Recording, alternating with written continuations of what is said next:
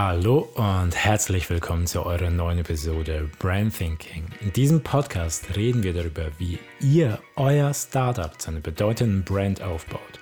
Ich bin euer Host Andreas Roppel und als Brand Strategist unterstütze ich Startups, sich von der Masse abzuheben. Und heute bei mir zu Gast, und es freut mich, ihn ankündigen zu dürfen, ist Sebastian Klein. Sebastian ist Gründer der App Blinkist und war dort vor allem für den Bereich Content zuständig, bis er sich 2016 aus dem operativen Geschäft zurückzog. Heute berät er Unternehmen dabei, wie sie neue Arbeitsmodelle erarbeiten und eingliedern können, hat eine eigene Zeitschrift und wenn das dann nicht schon genug ist, baut er einen neuen Verlag auf, mit dem er die Zukunft der Arbeit und Gesellschaft völlig neu denken und mitgestalten möchte. Von daher genug mit meinem Geschwafel und ab einfach direkt in das Gespräch. Ich wünsche euch viel Spaß.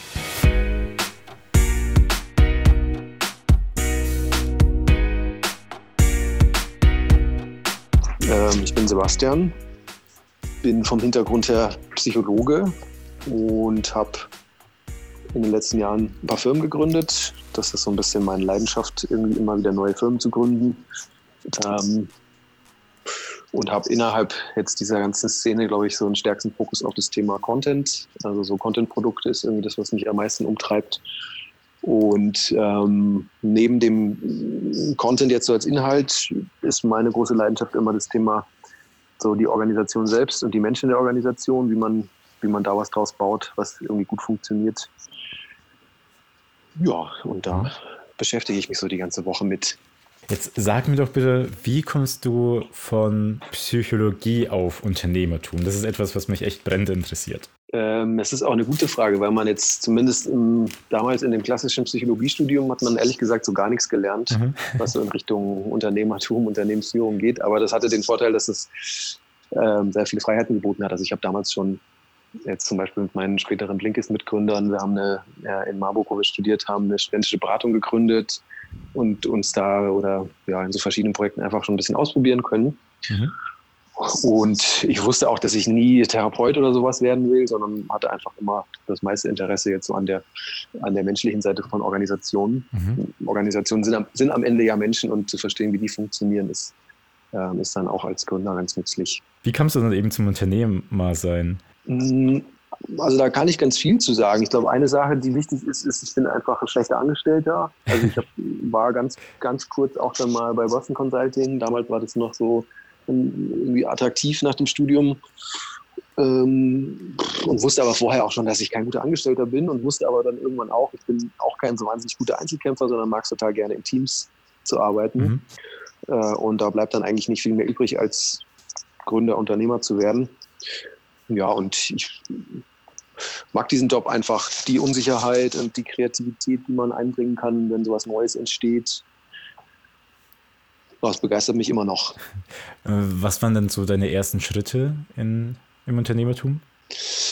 Ähm, also ich habe direkt, nachdem ich meinen kurzen Ausflug äh, in die Beraterwelt damals bei der BCG beendet hatte, habe ich ein, mit einem Freund zusammen innerhalb von drei Monaten so ein kleines Unternehmen hochgezogen mit selbstkühlenden Halstüchern. Okay. Ähm, hatten da einen riesigen Businessplan und ganz große Pläne und am Ende haben wir, glaube ich, 3000 Euro Umsatz gemacht und das dann irgendwann wieder so ein bisschen unter den Teppich gekehrt. Ja. Und äh, wir hatten dann auch so einen, einen, Blog zum Thema Selbstmanagement, Produktivität. Damit haben wir gar keinen Umsatz gemacht. Ja. Und ähm, parallel hatte ich dann irgendwann auch mit, mit einem meiner späteren Mitgründer schon mal angefangen, an so, einer, an so einem Prototypen zu Blinkist zu arbeiten. Das war so 2011 und da ist dann so irgendwie von einem Schritt zum nächsten diese Gründung daraus geworden. Mhm. Ähm, dann haben wir 2013 Blinkist gegründet, zu viert. Äh, 2012, pardon. Ich werfe die, Zahl, die Jahre schon durcheinander, so lange ist es her. genau, und das habe ich dann dreieinhalb, naja, sagen wir so vier Jahre gemacht. Mhm.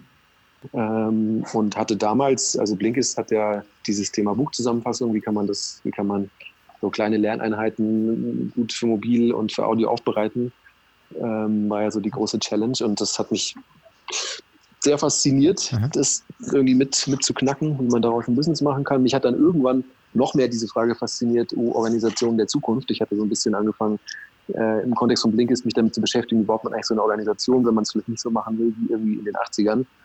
Ähm, also wie, wie gestaltet man sowas eher menschenzentriert, dezentral, weniger hierarchisch, mehr auf so Stärken und Potenziale ausgerichtet. Äh, und das hat mich dann danach dazu geführt, ähm, in dem Bereich auch ein bisschen Beratung zu machen. Wieder ähm, dann auch, wir haben jetzt die letzten Jahre so ein Think Tank in Berlin, The Dive, aufgebaut, der sich überwiegend mit diesen Themen beschäftigt, Organisation der Zukunft. Mhm. Ähm, haben dann irgendwann auch in der Konstellation angefangen, ein Magazin zu machen, das sich auch mit diesen Fragen beschäftigt, wie sieht die, wie sieht die Organisation der Zukunft aus. Ähm, das Magazin heißt Neue Narrative und das machen wir jetzt seit zwei Jahren und das wird jetzt gerade so mein, mein Fokus, weil wir beschlossen haben, dass wir daraus jetzt eine Art Verlag gründen. Äh, haben wir dann auch, weil wir sonst nichts zu tun hatten, auch gerade noch ein Buch rausgebracht, das heißt ähm, The Loop Approach, das auch wiederum beim Blinkist als Zusammenfassung zu lesen ist. Also so verschränken sich dann wieder die ganzen Aktivitäten. Muss ich gleich mal anhören. Ich bin totaler Blinkist-Fan, muss ich einfach mal kurz dazwischen sagen, weil ich finde das Konzept so super geil gemacht. Und auch qualitativ, also ihr habt ja, ja einiges richtig, richtig aufgebaut. Das freut mich zu hören, ja. Bin auch nach wie vor sehr glücklich, dass wir das damals gestartet haben. Jetzt hast du ja dann bei Blinkist oder eine Liebe und Leidenschaft für Content Creation irgendwie gefunden. Und äh, ja, wie du gesagt hast, ihr gründet jetzt irgendwie einen Verlag. Also neben dem Magazin habt ihr einen Verlag und ein Buch veröffentlicht. Wie kommt man dazu jetzt 2019? Wir stoßen schon langsam im Jahr 2020, einen neuen Verlag mhm. zu gründen. Also wie kommt man dazu, in so einen gesättigten Markt überhaupt einzusteigen? Das frage ich mich auch manchmal. ähm, es ist auch tatsächlich also es ist jetzt nicht unbedingt was, was ich sofort jedem empfehlen würde als äh, grandiose Geschäftsidee. Ähm, und gleichzeitig finde ich sehr spannend, also das, es gibt so verschiedene Behauptungen, wie zum Beispiel Leute sind nicht bereit für Content zu bezahlen oder es wird angeblich weniger Geld für Content ausgegeben, die einfach nicht stimmen. So, also das Angebot an Content wird immer größer, mhm. ähm, aber die Leute sind natürlich nach wie vor bereit für guten Content, für nützlichen Content Geld auszugeben. Das sieht man ja auch auch am Blinkist. Ähm, und für uns ist einfach spannend, da jetzt ein Business draus zu machen. Also nicht einfach das zu kopieren, was Verlage irgendwie seit 100 Jahren machen, sondern einfach jetzt nochmal drauf zu gucken und sich zu fragen, wie würde man sowas denn machen, wenn man es jetzt heutzutage nochmal neu denkt. Mhm. Ja, jetzt könnte man natürlich sagen, warum habt ihr dann ausgerechnet mit einem Printmagazin angefangen? Ähm, und das ist auch eine gute Frage. Wir haben mit einem Printmagazin angefangen, weil uns das sehr viel Spaß macht und weil wir alle auch so Print-Nerds sind. Ähm, und jetzt gucken wir mal, was als nächstes kommt. Also wir haben so ein paar Entscheidungen getroffen, wie das wir, dass wir nicht dieses klassische Modell von Werbeseiten verkaufen als Geschäftsmodell wollen. Mhm. Gucken uns jetzt gerade an, was man dann stattdessen machen kann, wenn einem der ganze Umsatz fehlt, von dem die meisten Magazine ja leben. Mhm.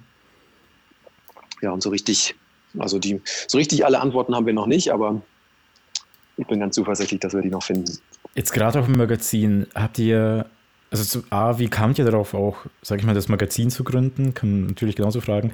Und ähm, was wollt ihr irgendwie damit bewirken und äh, womit setzt ihr euch, sage ich mal, ab? Also gerade auch im Magazinbereich ist ja der Markt einfach so vollkommen übersättigt. Die Menschen haben eigentlich kaum mehr Zeit, sich irgendwie damit zu, beschäftigen, zu beschäftigen, während natürlich auch online einfach der Content übermäßig groß wächst.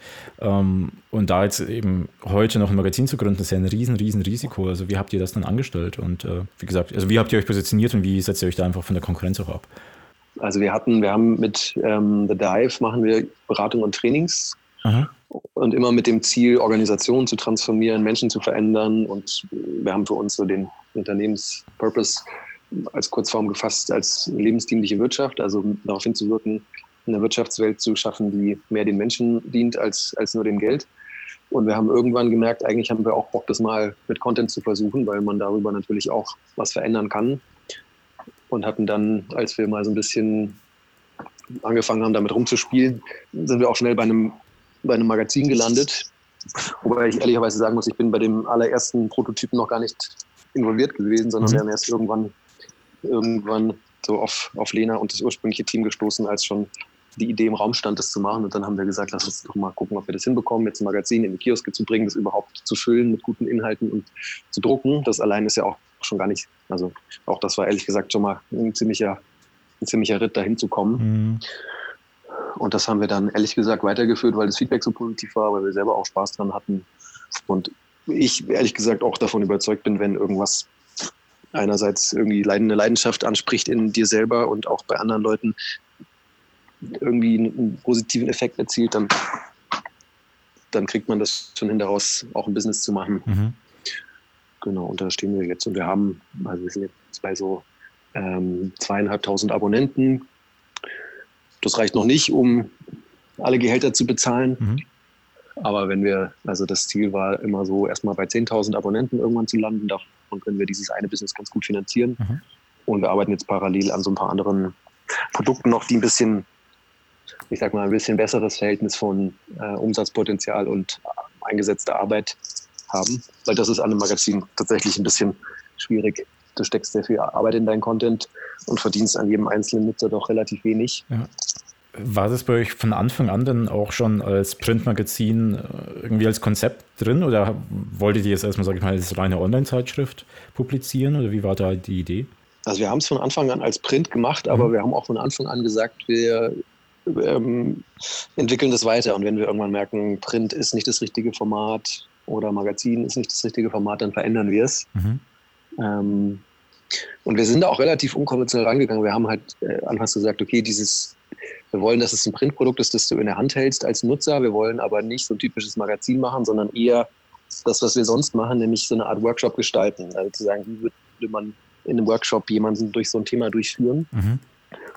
Und so haben wir das dann aufgezogen und halt geguckt, okay, was, welche Inhalte sind zum Beispiel immer so Tools mit drin, die du dann selbst alleine oder mit, mit anderen zusammen machen kannst. Ähm, kriegen wir oft das Feedback, dass Leute sagen, ah, das Heft hat sich irgendwie angefühlt, wie durch so einen Workshop begleitet zu werden. Mhm. Das bedeutet, ihr habt pro Heft ein bestimmtes Thema, das ihr dann durchgehend, also quasi von, von A bis Z dann durchgeht im, im Magazin oder wie kann man sich das vorstellen? Genau, es ist immer monothematisch. Mhm. Jetzt äh, nicht von A bis Z, aber ähm, wir haben, also wir haben das Ganze tatsächlich auch dann doch gebaut wie so ein Tech-Produkt, also zu sagen, was sind denn Features, mit denen wir glauben, dass sie nützlich sind. Also dann zum Beispiel verschiedene Kategorien von Inhalten oder verschiedene Elemente innerhalb der Artikel. Und du kannst es natürlich jetzt nicht so gut testen, wie wenn jemand mit deiner App interagiert oder mit deiner Webseite. Wir müssen dann eher Leute fragen, sag uns mal, was das mit dir macht. Mhm. Genau, und am Ende ist es ja, ähnlich auch wie bei Blinkist, da sehen die Nutzer auch dann am Ende nur in Anführungszeichen die App und den Text darin und die Audiodateien. Man sieht halt sehr viel, was da so an Gedanken und ähm, Arbeit reingeflossen ist, sieht man als Nutzer am Ende nicht. Ja. Und ist ja auch, genau, ist ja auch für den Nutzer gar nicht gewünscht, dass er oder sie sieht, was da alles vorher passiert ist. Hm, das stimmt. Wie ist das dann für dich? Ich meine, du bist ja mit Blinkist, sage ich mal, jetzt ganz, ganz grob, erstmal in eine ähnliche Richtung gegangen wie jetzt mit dem Magazin. Ähm, mhm.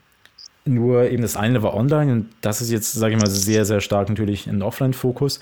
Wie siehst du da für dich irgendwie, sage ich mal, auch die, den Unterschied? Also welche Erfahrung kannst du damit einfließen lassen? Was ist für dich so komplett neu? Also gerade, was du ja auch angesprochen hast, dass man ähm, bei Blinkist kannst du einen User tracken, wie weit liest er, wie viele Seiten nimmt er wahr, wie schnell liest er vielleicht sogar, welche Titel liest er, was für was interessiert es, äh, interessiert er sich. Während jetzt eben beim Printmagazin kannst du ja nicht so gezielt rangehen und es hat ja auch eine viel längere Entwicklungszeit, sage ich jetzt auch mal, ähm, eine intensivere Recherche als in Anführungszeichen nur ein Buch zusammenzufassen. Ähm, wie geht er dann damit eigentlich um? Also eben mit Feedback der Leute und äh, wie kann man eben da einfach auch Sachen einfach messen und äh, immer wieder anpassen? Naja, das ist, das ist eine Frage, mit der wir uns schon von Anfang an beschäftigt haben, mhm. weil es schon, finde ich, ein Stück weit auch frustrierend ist, so wenig Daten zu haben, mhm. also wenig Sachen, die man wirklich einfach per Knopfdruck irgendwie auslesen kann. Ähm, das heißt, was wir machen müssen, ist tatsächlich uns einerseits von den echten Usern Feedback holen, was wir auch machen, so in einem klassischen ähm, Magazingeschäft nennt man das Blattkritik, dass man sich Leute einlädt, die quasi auch vom Fach sind und dann mal, ähm, sagen wir mal, laut denken beim Lesen und einem so teilen, was sie, was sie sich denken, wenn sie das Magazin durchgehen. Okay. Das machen Leute ähm, professionell? Genau. Nee, also wir quasi laden dann jemanden ein von, von einem anderen Magazin ah, oder die laden uns ein und sagen, könnt ihr mal, wir finden das, was ihr macht, gut und hätten gerne mal eure Gedanken dazu. Mhm. Und da lernt man in kurzer Zeit erstaunlich viel. Also ich war überrascht. Hm.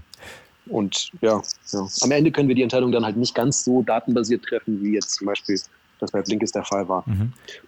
Ist es aus deiner Sicht dadurch auch deutlich schwieriger? Ähm, na, ich sag mal so, ich glaube, dass wir von diesem Mindset von Nutzerzentrierung und möglichst auf Daten gucken, uns dann wiederum in dem Magazin-Business ähm, leichter absetzen können.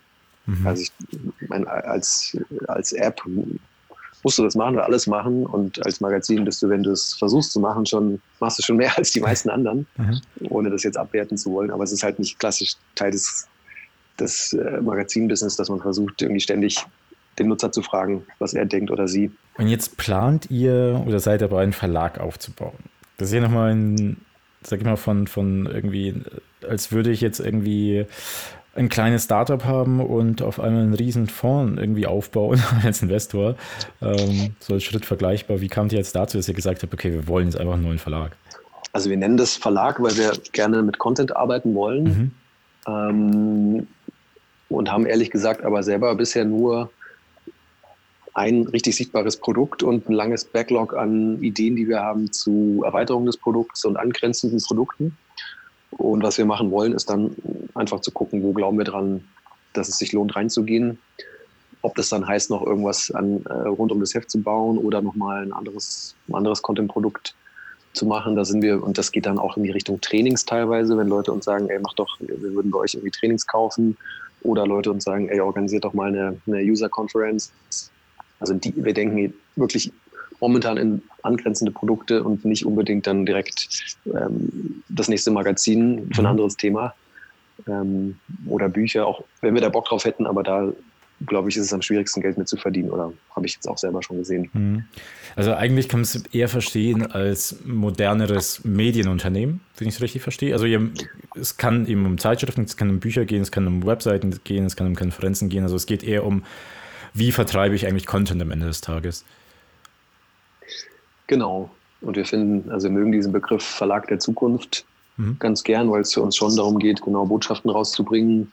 Und auch ehrlich gesagt, in diesem Zukunftsgedanken steckt für uns nicht nur dieses, diese Frage drin, wie würde man sowas, ich sag mal jetzt unternehmerisch angehen, ähm, sondern auch, weil es uns darum geht, eine bestimmte Art von Botschaften rauszubringen. Also wir werden nur Dinge machen, die dazu beitragen, dass sich die Welt zum Besseren verändert und jetzt nicht, nicht irgendein x-beliebiges weiteres Tech-Magazin oder Gesellschaftsmagazin, mhm sondern es geht uns wirklich um diese, sag mal, Zukunftsgewandtheit im Sinne von einem positiven Einfluss auf die Gesellschaft.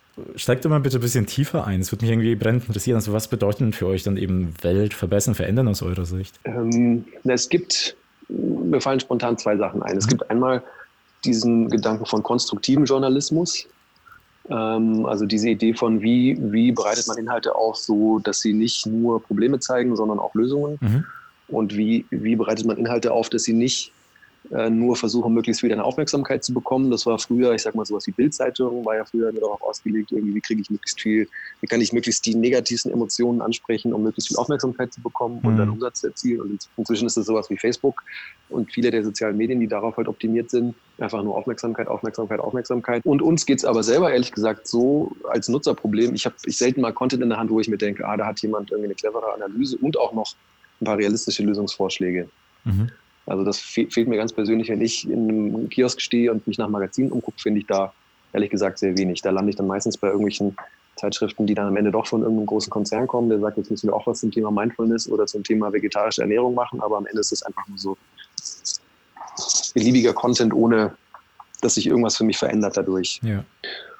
Und das ist jetzt ein Feedback, das wir mit dem Magazin bekommen, auch mit dem Buch und sonst so unserer Arbeit, dass wir das zumindest ein Stück weit hinbekommen, auch was für die Leute zu verändern. Also zu sagen, wir ähm, reden jetzt nicht nur darüber, wie im Silicon Valley irgendwelche hippen neuen Firmen entstehen, sondern zeigen zum Beispiel hier in Deutschland ein paar konkrete Beispiele, wie sich Leute zusammengetan haben, um ein nachhaltiges Unternehmen zu gründen oder um sozial irgendwas zu verbessern. Mhm. Und immer mit diesem versuchten Fokus zumindest, also das will ich jetzt nicht sagen, das müssen müssen uns die Nutzer sagen mit diesem Fokus von, okay, wie kann ich sowas, wie kann ich mich davon inspirieren lassen, wie kann ich sowas selber umsetzen. Deswegen auch zum Beispiel diese ganzen Tools, die ich vorhin erwähnt habe.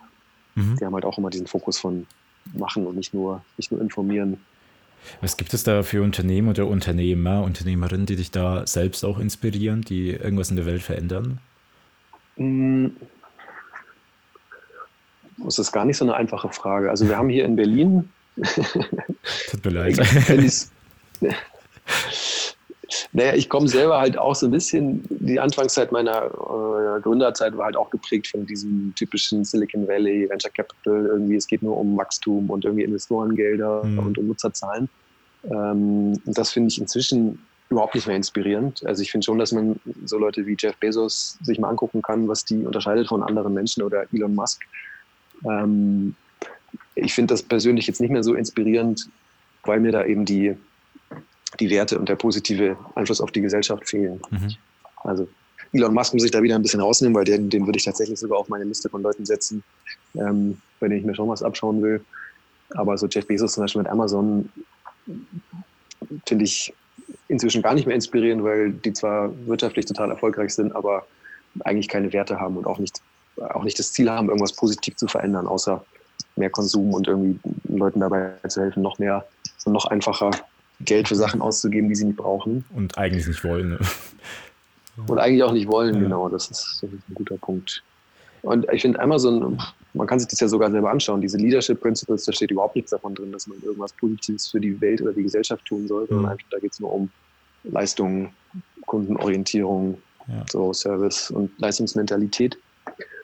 Ähm, und ich sehe jetzt hier in Berlin, weil ich hier selber bin, kriege ich das mit, jetzt immer mehr so in Richtung Sozialunternehmertum entstehen. Also Firmen, wo Leute einerseits sagen, wir wollen schon wirtschaftlich sein, wir wollen jetzt nicht irgendwie nur von, von Spendengeldern leben. Mhm. Ähm, und wir wollen aber auch zurückgeben und wollen wirklich sicherstellen, ähm, dass das Ganze einen positiven Impact hat. Und da gibt es jetzt in Berlin so Firmen wie Ecosia, ich finde so ähm, Good Jobs, Good Travel, dieses, diese Firmengruppe finde ich sehr inspirierend. Mhm. Einhorn wird oft genannt, Soul Bottles und das sind alles kleine Firmen, die aber schon, finde ich, ganz anders, ganz anders wirtschaften als so typische Startups, die ich jetzt noch vor zehn Jahren cool und inspirierend gefunden hätte. Mhm. Glaubst du, dass da, sag ich mal, auch in Deutschland bei den Gründern so ein bisschen so eine Wachen kommt? Also, worüber ich mich persönlich so ein bisschen aufrege, und das kam in den letzten Tagen immer öfter, also dadurch, dass wir im Bereich Branding irgendwie tätig sind, ist da halt irgendwie so die Schwierigkeit für uns und beziehungsweise da, wo ich selber so ein bisschen, sag ich mal, die Leidenschaft verliere, ähm, ist halt eben, man versucht, ein Branding zu erschaffen, also im Grunde möchte man, dass Leute Produkte toll finden, die sie eigentlich eben gar nicht unbedingt möchten, nicht brauchen, etc. Mhm. Davon wollen wir uns eigentlich auch irgendwie verabschieden, weil ich finde es halt irgendwie viel wichtiger, ähm, einfach den Ansatz zu verfolgen, das Produkt selber etwas aussagt, dass es für den Menschen da ist, dass es wirklich etwas bewegt, weil ähm, es bringt halt nichts, wenn ich irgendwie so das x-te T-Shirt-Startup gründe ähm, und dann mhm. behaupte, hey, wir machen etwas Tolles für die Welt, weil wir sind nachhaltig und sonst irgendwas, weil unsere T-Shirts sind aus Bio-Baumwolle. Und ich denke mir halt einfach, ja, aber ihr produziert doch trotzdem Müll. Also ohne euch mhm. äh, würde es der Welt ja trotzdem besser gehen. Also dadurch, dass ihr dennoch etwas produziert, macht ihr die Welt dadurch nicht besser, nur weil ihr jetzt Bio-Baumwolle benutzt. Und das lässt sich irgendwie auf so viele Produkte irgendwie wieder natürlich transportieren. Ähm, wo ich mir halt aber denke, ja, entweder muss ich halt wirklich etwas aktiv machen, also sei es jetzt Einhornkondome, die ja auch wiederum natürlich nur wie Kondome herstellen, aber dadurch, dass sie sich halt so aktiv beteiligen ähm, an der Umwelt, also für mich halt schon wieder was ganz, ganz anderes. Und ich hoffe halt persönlich, dass in Deutschland ähm, es einfach viel, viel mehr Gründer gibt, die eben also dafür wirklich ehrlich einstehen und nicht irgendwie so heuchlerisch da rangehen. Ja. Das glaube ich aber, dass das gerade passiert. Also meine persönliche Beobachtung und Prognose ist, dass irgendwie, also zu der Zeit, als ich aus der Uni kam, war so Management Consulting hot. Ähm, irgendwann vorher war es mal Investment Banking, dann war es so klassisches Startup, Rocket Internet, und ich hoffe, dass jetzt so der nächste Trend dann eher so Sozialunternehmertum ist, also schon auch noch dieses Unternehmerische, aber eben ähm, mit diesem Aspekt von auch was Sinnvolles tun. Hm. Vielleicht, vielleicht ist es nur in meiner persönlichen Blase so, aber ich habe Hoffnung, dass, dass es um sich greift. Ja, also man sieht, man sieht ja schon viele, äh, gerade die sich auch sozial beteiligen. Aber ich glaube, und damit hat ja der Philipp eben von Einhorn, glaube ich, auch immer so ein bisschen zu kämpfen, dass die ja äh, immer kritisiert werden, dass sie ja irgendwie wirtschaftlich handeln, obwohl sie behaupten, sie seien ein soziales Startup. Aber er sagt halt auch, hey, ein Unternehmen muss ja irgendwie leben. Also man muss wirtschaftlich und kapitalistisch äh, handeln, also in einem gewissen Rahmen natürlich, aber man muss kapitalistisch handeln, um aber wieder sozial agieren zu können. Und ich glaube aber, das ist bei vielen Gründern noch nicht so richtig angekommen. Wie siehst du das? Ja, ich finde das auch herausfordernd. Es ist es ist halt schwieriger zu sagen, ich kann irgendwie auch wirtschaftlich handeln und trotzdem einen gewissen Wertemaßstab anlegen und sagen, ich will, dass am Ende positiver Impact entsteht.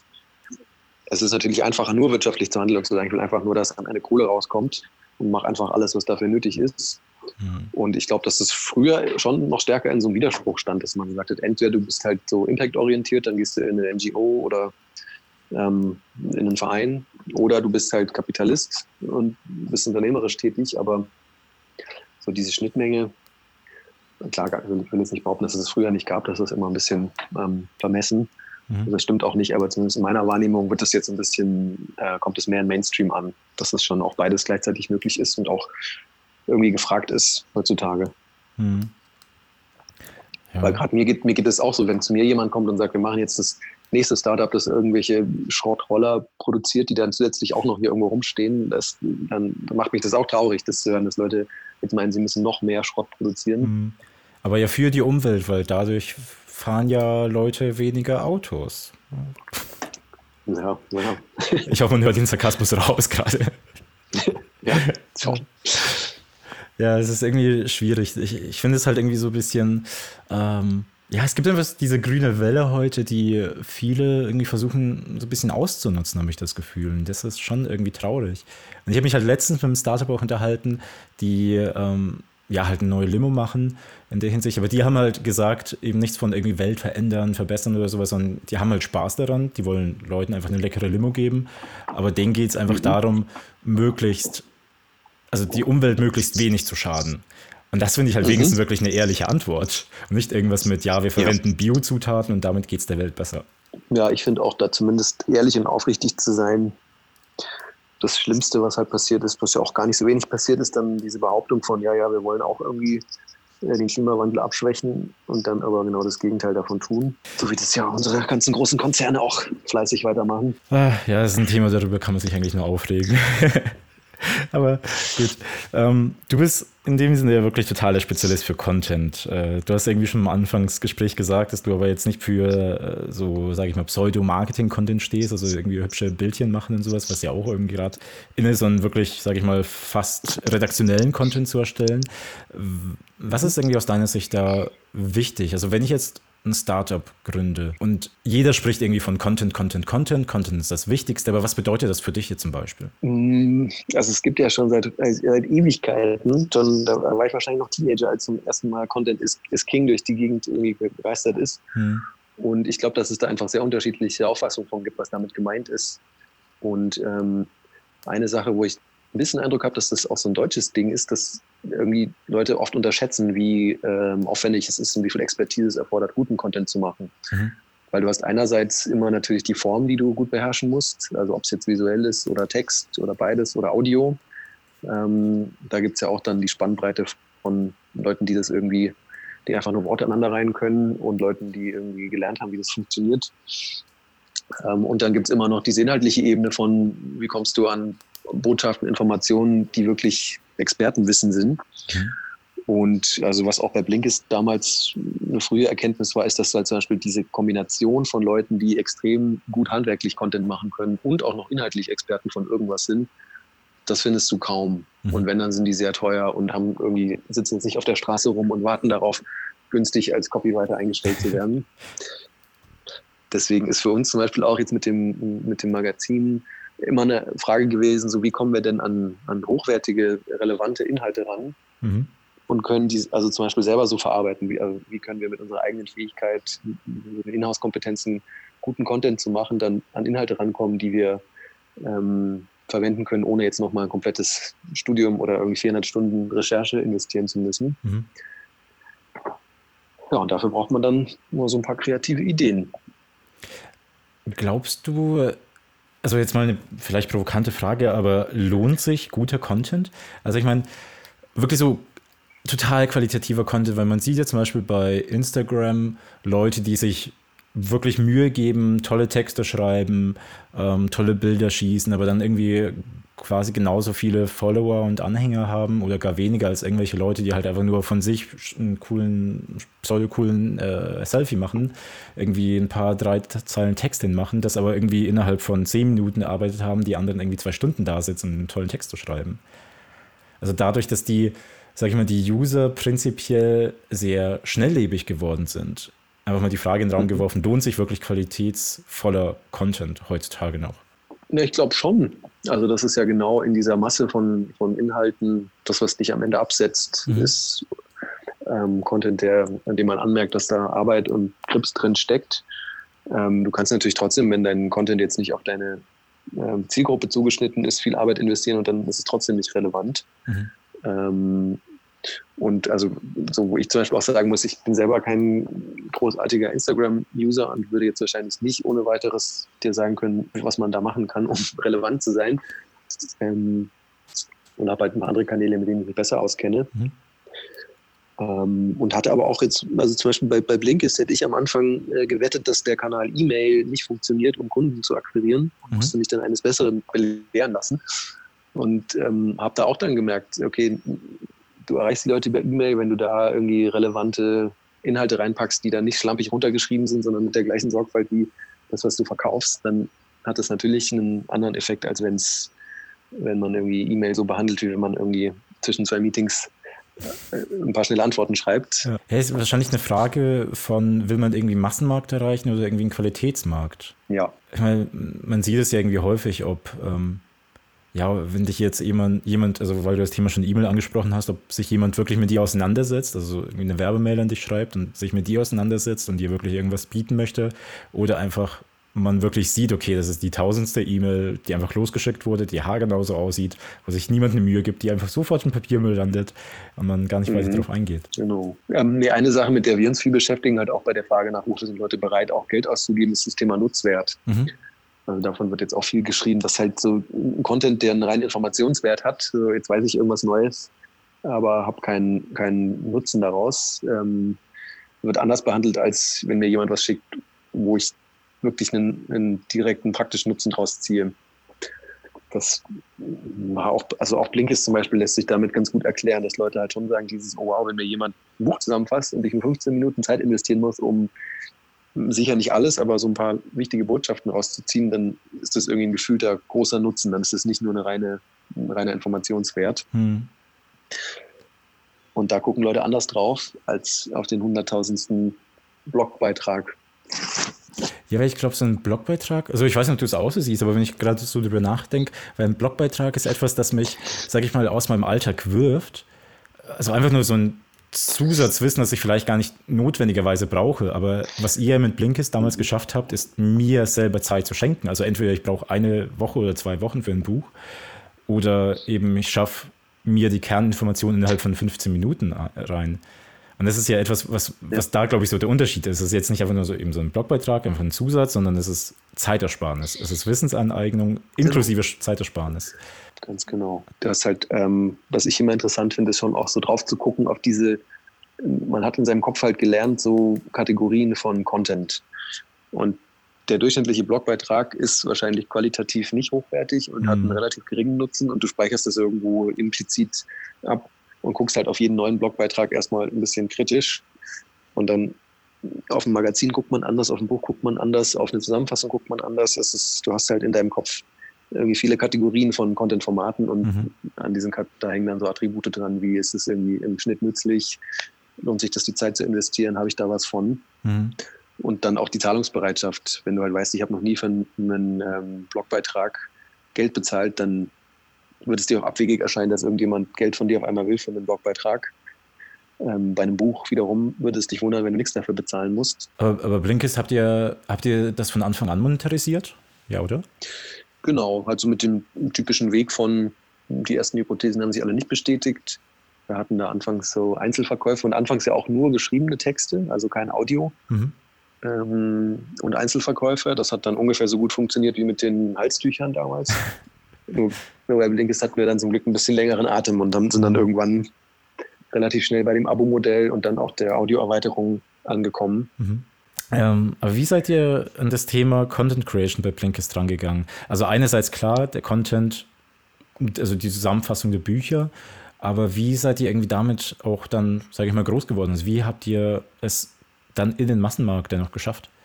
Hm, das ist eine gute Frage. Ich meine, Content war halt in dem Business mehr oder weniger der Kern des Ganzen. Mhm. Also eine der ganz großen anfänglichen Challenges war halt zu sagen, kriegt ihr es hin, ein Format zu entwickeln, das wirklich auch für die Nutzer funktioniert und kriegt ihr es dann hin, also ich meine, die ersten ähm, 15 Bücher waren, habe alle ich zusammengefasst und das waren irgendwelche Lieblingsbücher von mir.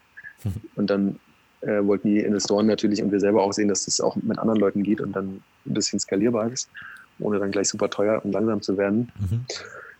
Ähm, und deswegen, wir waren einfach zum, zum Glück gezwungen, sehr viel Zeit und Energie da reinzustecken in diese ganze Frage nach, wie macht man eigentlich guten Content und das dann langsam auszubauen, in die Richtung auch andere Formate zu gehen, war dann nicht mehr so schwer, wie diese ersten Fragestellungen zu knacken. Behaupte ich mhm. jetzt einfach mal. Weil wenn du in deinem Kern schon ein Content-Business bist, ist es viel einfacher, irgendeinen neuen guten Content zu machen, als wenn du eigentlich, äh, sagen wir mal, E-Commerce machst. Was zeichnet für dich in dem Sinne trotzdem guten Content aus? Also du würdest jetzt einfach ein neues Startup gründen und du wärst jetzt als Gründer eben für den Content zuständig. Was würdest du da irgendwie beachten? Was könntest du dann vielleicht neuen Gründern mit auf den Weg geben? Mm, vieles. also ich finde vor allem, was ich jedem raten kann, ist, das äh, einfach nicht zu unterschätzen. Mhm. Weil wirklich jeder, jeder denkt, er kann schreiben, jeder denkt, er kann Content. Ähm, und das, was wir aber an Schulen und Universitäten lernen, hat überhaupt nichts damit zu tun. Mhm guten Content zu machen. Und was ein typischer SEO-Copywriter kann, hat auch nicht so viel damit zu tun, was am Ende guten Content auszeichnet. Mhm. Ähm, ja, und ich glaube, also ich würde das sowieso ehrlich gesagt nur Leuten empfehlen, die wirklich selber eine große Begeisterung für sowas haben, weil ähm, uns ging es mit Blinkist so und uns geht es jetzt auch mit dem Magazin so. Wir sind halt selber wirklich, wir haben das Nutzerproblem und wünschen uns solche Inhalte und ähm, fragen natürlich unsere Kunden, wie sie das sehen, aber wir können das schon auch an uns selber messen wenn ich jetzt irgendwie unser vorletztes Magazin durchblätter und mich immer noch freue und die Inhalte gut finde und die visuelle Aufbereitung gut finde und mich freue, dass wir ein gutes Papier haben, das sich äh, gut anfühlt und mich freue, dass da drauf steht, Cradle to Cradle hergestellt. Mhm. Ähm, so, dann, also ich, ich kann mich selber ganz gut in den Nutzer reinlesen, weil ich selber mitten in der Zielgruppe bin. Mhm. Und das finde ich immer wichtig. Also ich kann es mir nicht gut vorstellen, dass jemand, der ähm, sich selber überhaupt nicht für Bücher und Inhalte interessiert, dann auf einmal so ein Business aufzieht. Mhm. Außer er macht sie Jeff Bezos und macht einfach einen Online-Buchhandel. Kommen wir noch mal kurz ähm, zu eurem Verlag. Wie weit seid ihr da? Was stellt ihr euch da für die Zukunft genauer vor? Also was ist da irgendwie so ein bisschen eure Vision? Ähm, da kann ich auch wieder viel zu sagen. Also was ich aus. persönlich bin, also einerseits wenn ich mich so damit beschäftige, wie sieht für mich die Organisation der Zukunft aus, dann ist die nicht so riesig groß. Also mhm. wir haben nicht vor, ein, ein Unternehmen nochmal zu bauen mit 150 Leuten, sondern für mich ist eigentlich eher so bei 20 Leuten eine Decke erreicht. Mhm. Ähm, und damit hängt auch zusammen, dass wir jetzt nicht, also wir werden sowieso kein Venture Capital Case bauen und müssen da nicht irgendwie uns zehn Jahre lang ständig verdoppeln im Umsatz, sondern was da eigentlich für mich entsteht, früher hätte man sowas Mittelständler genannt. Ähm, also ein Unternehmen, das einfach nach ein paar Jahren einen guten Profit abwirft und jetzt nicht vorhat, die ganze Welt zu beherrschen. So, und vielleicht ein paar andere Unternehmen inspiriert, die was ähnliches machen. Mhm. Das ist so meine Idee von einem Setup. Und ich sage immer, wir sind gerade so ein Team von hochbegabten Content-Nerds und wahrscheinlich wird es so ein bisschen auch sich weiterentwickeln. Also Leute, die einfach so eine unerklärliche Leidenschaft für Content haben und selber irgendwie einen Bezug dazu haben. Ähm, die fühlen sich von sowas angesprochen. Und ich muss selber sagen, wir machen Printprodukte viel Spaß. Ich freue mich sehr, wenn ich unser Magazin oder jetzt auch unser Buch in der Hand habe. Und ähm, bin aber auch total, habe total die Vision, dass wir, dass wir das hinbekommen, diesen Nutzwert-Content auch noch stärker auf digital zu übertragen. Also wir haben auch bei Blinkist ehrlich gesagt schon damals ein bisschen in diese Richtung rumgesponnen. So, die, wie sehen eigentlich interaktive Lernpfade aus, die du irgendwie ausrollen kannst auf einen ganzen Konzern, der seine Mitarbeiter irgendwie mit, mit einem neuen Thema in Kontakt bringen will. Mhm. Ähm, und da haben wir jetzt ehrlich gesagt, sind wir in dem Niveau, wo wir ein paar Prototypen mal getestet haben, kleinere Projekte, aber da werden wir schon noch ein, zwei Jährchen brauchen, um sowas wirklich zur Marktreife zu bringen. Und genau, was immer ein Risiko ist, jetzt gerade weil ein Verlag klingt, klingt immer gleich nach so vielen Produkten, ist halt den Fokus zu schnell zu verlieren. Also dann mhm. hat man irgendwie ein Magazin, das sich noch nicht irgendwie selbst finanziert und macht schon drei neue Produkte. das ist was, wo wir uns jetzt schon auch ein bisschen zu Fokus zwingen, dann zu sagen, du musst es irgendwie, wenn du es angefangen hast, auch richtig machen oder beerdigen, wenn es nicht funktioniert. Ja, und jetzt gerade sind wir fünf Leute, kannst du dir wahrscheinlich auch zusammenzählen, dass man da sowieso nicht vier, fünf Projekte oder Produkte gleichzeitig ähm, mitmachen kann. Hm.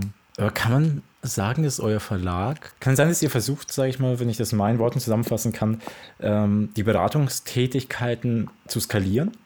Also, weil eben wie du sagst, mit äh, Verdai versucht ihr ja in Unternehmen quasi einfach so neue Ansätze reinzubringen ähm, und damit einfach Organisation zu verändern. Mit dem Magazin probiert ihr das auch, also dass dadurch, dass ihr dann mhm. eben ja quasi Work, also ein Magazin ist irgendwie ein Workshop, um da irgendwas Neues reinzubringen und dass der Verlag einfach, sage ich mal, ähm, der Überbegriff dafür ist und ihr einfach schaut, okay, wie kann man diese Beratungstätigkeiten, die man normalerweise von Angesicht zu Angesicht macht und immer in ein Unternehmen geht, dort Wochen oder gar Monate drin arbeitet, wie kann man das Ganze einfach auf eine grüne Wiese stellen und völlig neu denken, also das eben über komplett verschiedene Channels dann einfach aufbereiten und in die Unternehmen dann reinbringen. Ja, das ist gut zusammengefasst. Also das ist auf jeden Fall ein Teil dessen, ähm, woran wir arbeiten. Wir mhm. wollen jetzt nicht, nicht irgendwie total darauf beschränken, auf diesen Aspekt von ähm, Veränderung in die Organisation reintragen. Also wir haben schon auch den, den Fokus auf die gesamte Gesellschaft. Mhm. Aber also was, was du gerade gesagt hast, ist schon aktuell der Kern von dem, was wir vorhaben. Mhm. Super spannend. Gut zusammengefasst. Ja. Wir haben als unseren Purpose formuliert, den ich hoffentlich mir auswendig einigermaßen abrufen kann. Ähm, wir befähigen Menschen mit hammerguten Content-Produkten ähm, eine Wirtschaft zu bauen, die gut ist für alle. Okay. Und nagel mich nicht drauf fest, wahrscheinlich ist es auch ein, zwei Wörter nicht ganz genau, aber so ungefähr. Also diese Befähigung von Menschen steht im Fokus und Veränderung der Wirtschaftswelt. Das kann dann heißen in der Organisation, das kann auch heißen, ich mache mein eigenes Business oder verändere meinen mein Konsum. Mhm. Also ihr wollt einfach so ein bisschen die Awareness für die Zukunft auch irgendwie schaffen. Also wohin bewegt sich unser Weg, aber eben ähm, nicht nur, was heutzutage einfach, finde ich, übertrieben gemacht wird, zu sagen, hey, uns geht's allen scheiß und im Grunde ist die Welt eigentlich völlig verloren, weil überall wird zu viel Plastik produziert und pipapo, sondern ihr zeigt, sage ich, eher mal die Möglichkeiten, also die ganzen Opportunities, die es einfach gibt und die dann einfach für die Veränderung, also etwas zur Veränderung beitragen. Genau, ja. also das ist wirklich unser Ansatz. Jetzt einerseits das dem, was einfach gerade ist, mit Wertschätzung zu begegnen, denn mhm. das alles schlecht, schlecht zu reden hilft sowieso keinem und Möglichkeiten zeigen, was man anders machen kann und eben nicht nur so aspirativ Unerreichbares, sondern eher so, was kann ich eigentlich bei mir machen, hm. Denn ich glaube, also ein, einer unserer wichtigsten Werte, wo wir, das versuchen wir mit der Beratung, das versuchen wir auch mit unserem Content, ist mehr Eigenverantwortung. Also Leute einfach dahin zu bringen, zu verstehen, ah, ich kann eigentlich nur mich selber verändern und so, ich kann es jeden Tag selbst entscheiden. Mhm. Und da gibt es da gibt's viel zu tun. da kann man, sich, kann man sich austoben. Was sind da denn momentan so eure größten Herausforderungen? Hm,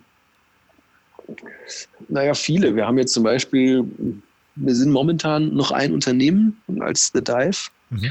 und ähm, machen darunter auch unser Magazingeschäft und sind jetzt gerade erst dabei, das auszugründen und wollen generell so eine Art Firmenfamilie aus diesem, ähm, aus diesem The Dive-Netzwerk bauen und beschäftigen uns damit so Fragen, wo auch jetzt Firmen wie Ecosia und Einhorn sich mit beschäftigen. So, es gibt momentan halt nicht so wirklich eine Rechtsform, die das widerspiegelt, was wir da vorhaben. Okay.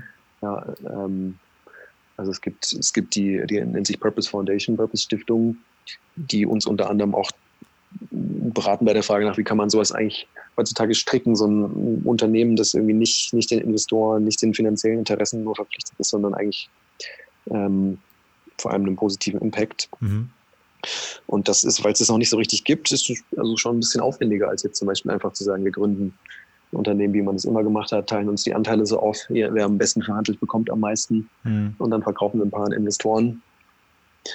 Genau, da wir das nicht so machen wollen, ist das alles ein bisschen mehr, ein bisschen mehr Arbeit. Also aber existiert der Verlag schon? Nee, ne? Also wenn ich es richtig verstehe, ist es so ein bisschen alles in der Konzeptphase und ihr schaut, wie kann man es einfach alles ein bisschen anders denken und wie kann man da einfach neue Ansätze finden? Ähm, je nachdem, wann der Podcast gesendet wird. Also am, zum, erst, zum 1.11. wird es uns geben. Momentan sind wir noch Teil, Teil des bisherigen Mutterunternehmens The Dive. Okay, aber dann quasi, sage ich jetzt mal, in Anführungszeichen nur als Unternehmen, also ihr, also die Firma existiert dann und ähm, was, mal, was ist dann so, was sind die ersten Schritte des Verlages dann? Mm, Firmengründung, tatsächlich auch ein bisschen Startgeld einsammeln. Mhm. Ähm, wir haben unser Magazin jetzt mit so zum Jahresende so 3000 Abonnenten, das stabil weiterentwickeln und mehr Umsatz damit machen. Und zum Jahresende werden wir auch noch ein zweites Produkt launchen. Ähm, und haben für nächstes Jahr eine ganze Reihe von Ideen, was dann sonst noch so an Produkten links und rechts entstehen wird. Mhm. Aber ich glaube, über die erzähle ich lieber noch nichts, weil ich noch nicht so genau sagen kann, was es am Ende genau wird. Dann, dann wirst du nochmal eingeladen später in den Podcast. ja, super spannend. Ähm, weil ich habe irgendwie selber so in mir irgendwie den Wunsch, mal irgendwie eine eigene Zeitschrift rauszubringen. Ich weiß nicht weshalb, aber ich stelle mir es halt irgendwie also als, als super spannende Herausforderung vor und äh, ich glaube, das ist so bei mir der Reiz. Es ist auch sehr belohnt. Es ist viel, viel Arbeit, aber sehr belohnt. Mhm. Ihr bringt ja aber nur die Zeitschrift relativ selten raus. Ne? Also wie ich gesehen habe, glaube ich, nur drei oder vier Zeitschriften pro Jahr. Genau, dreimal Woll pro Jahr momentan. Mhm. Wollt ihr das irgendwie erhöhen oder ist es irgendwie, sage ich mal, vom Konzept her so gedacht, dass es, dass es die Zeitschrift nur so selten gibt? Ähm, es ist vom Konzept her schon so gedacht, weil wir durch dieses Monothematische schon immer uns auch echt ein bisschen intensiver mit den Themen beschäftigen wollen. Mhm. Ähm, und wir auch bisher nicht das Feedback bekommen, dass es so einen riesengroßen Unterschied machen würde. Mhm. Also ich sag, ich sag mal, äh, zehn Magazine pro Jahr, das wäre sowieso nicht machbar. Und ob es jetzt drei oder vier sind, hm, macht für unsere Nutzer, glaube ich, nicht so einen riesengroßen Unterschied. Mhm. Und unser Ansatz ist dann eben eher zu sagen, was können wir den Leuten denn eigentlich, also haben wir zum Beispiel angefangen, ähm, ein paar E-Mail-Newsletter zu starten. Einfach mhm. auch mit dem Ziel, dass das jetzt nicht nur irgendwie so die typische Beschallung wird, sondern dass wir das durchaus auch als ähm, zusätzlichen Kanal zu unseren Usern sehen und vielleicht auch irgendwann mal als Produkt. Mm. Und ähm, sind, sind auch dran, noch ein paar andere Digitalformate daneben zu legen. Mhm. Und das ist eher die, also uns ist schon dran gelegen, dass unsere Nutzer mehr neue Narrative bekommen, aber eben nicht, indem sie doppelt so viele Hefte pro Jahr bekommen, sondern eher mhm. noch äh, links und rechts ein paar andere Sachen. Mhm. Ja, verstehe ich.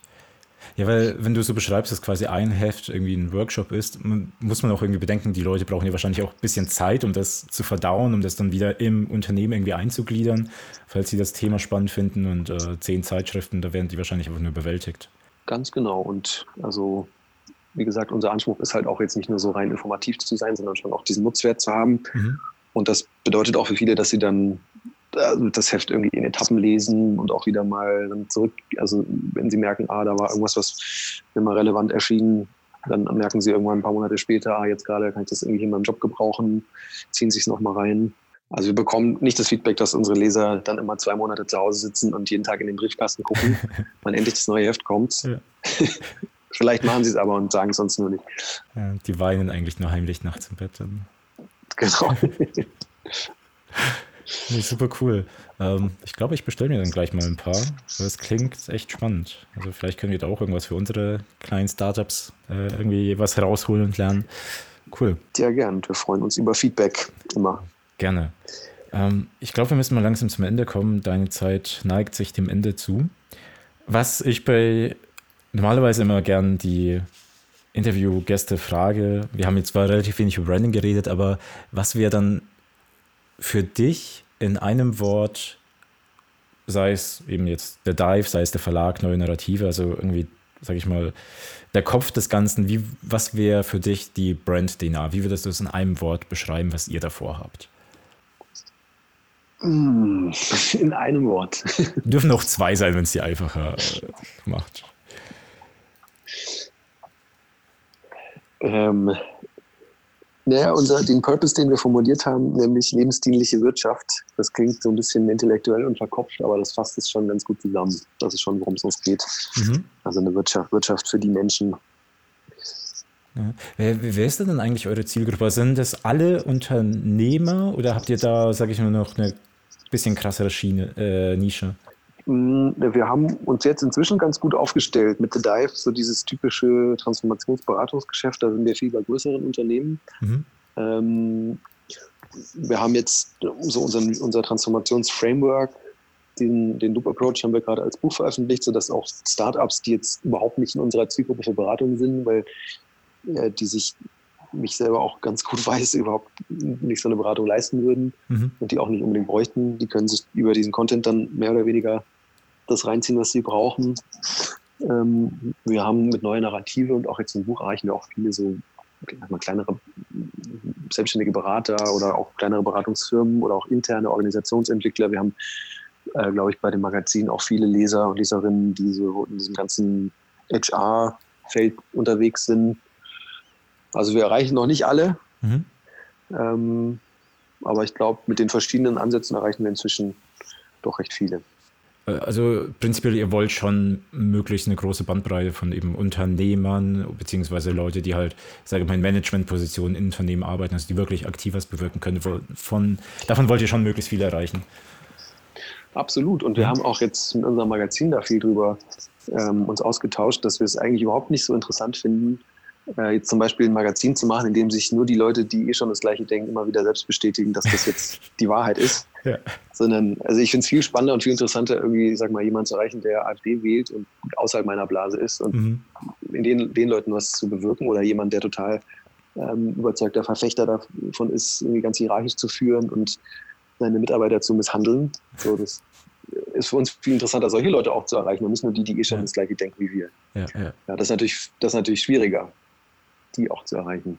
Ja, weil die eigentlich das gar nicht hören wollen, ne? dass die Unrecht haben, so ein bisschen.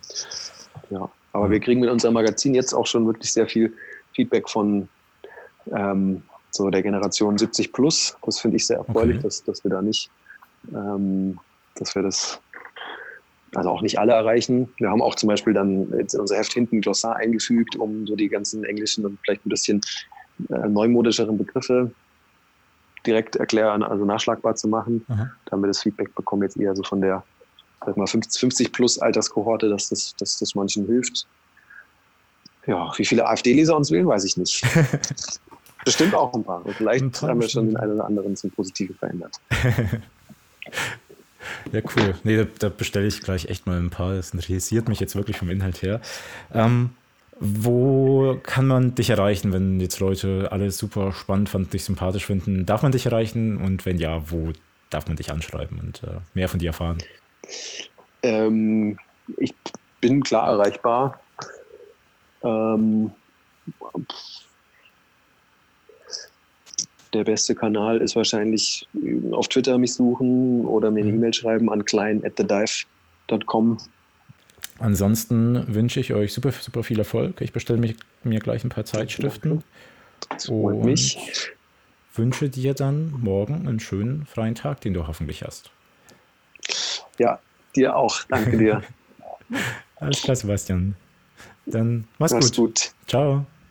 Ciao. Okay. So, das war's wieder für diese Episode. Vielen, vielen lieben Dank fürs Zuhören. Ich hoffe, es hat euch gefallen. Ich hoffe, ihr konntet einiges mitnehmen und für euch anwenden. Ich möchte mich wirklich nochmal ganz, ganz gern beim Sebastian bedanken und vor allem bei euch, liebe Zuhörer, denn es ist wirklich nicht selbstverständlich, dass wir einfach ein Teil eures Tages sein dürfen. Denn wenn ihr uns zuhört, sind wir das und es freut mich wirklich einfach wahnsinnig, dass der Podcast immer mehr Zuhörer gewinnt. Ähm, ja, das macht einfach umso mehr Spaß dann natürlich. Wenn euch der Podcast gefällt, würden wir uns natürlich freuen, wenn ihr ihn bei iTunes bewertet. Ansonsten schreibt uns gerne, kontaktiert uns, schreibt uns eine Mail an podcast at madebykoschka.com oder schaut bei uns auf Instagram vorbei unter madebykoschka. Und ansonsten seid ihr beim nächsten Mal hoffentlich wieder dabei und dann wünsche ich euch eine schöne Zeit bis dahin. Bis dann. Ciao.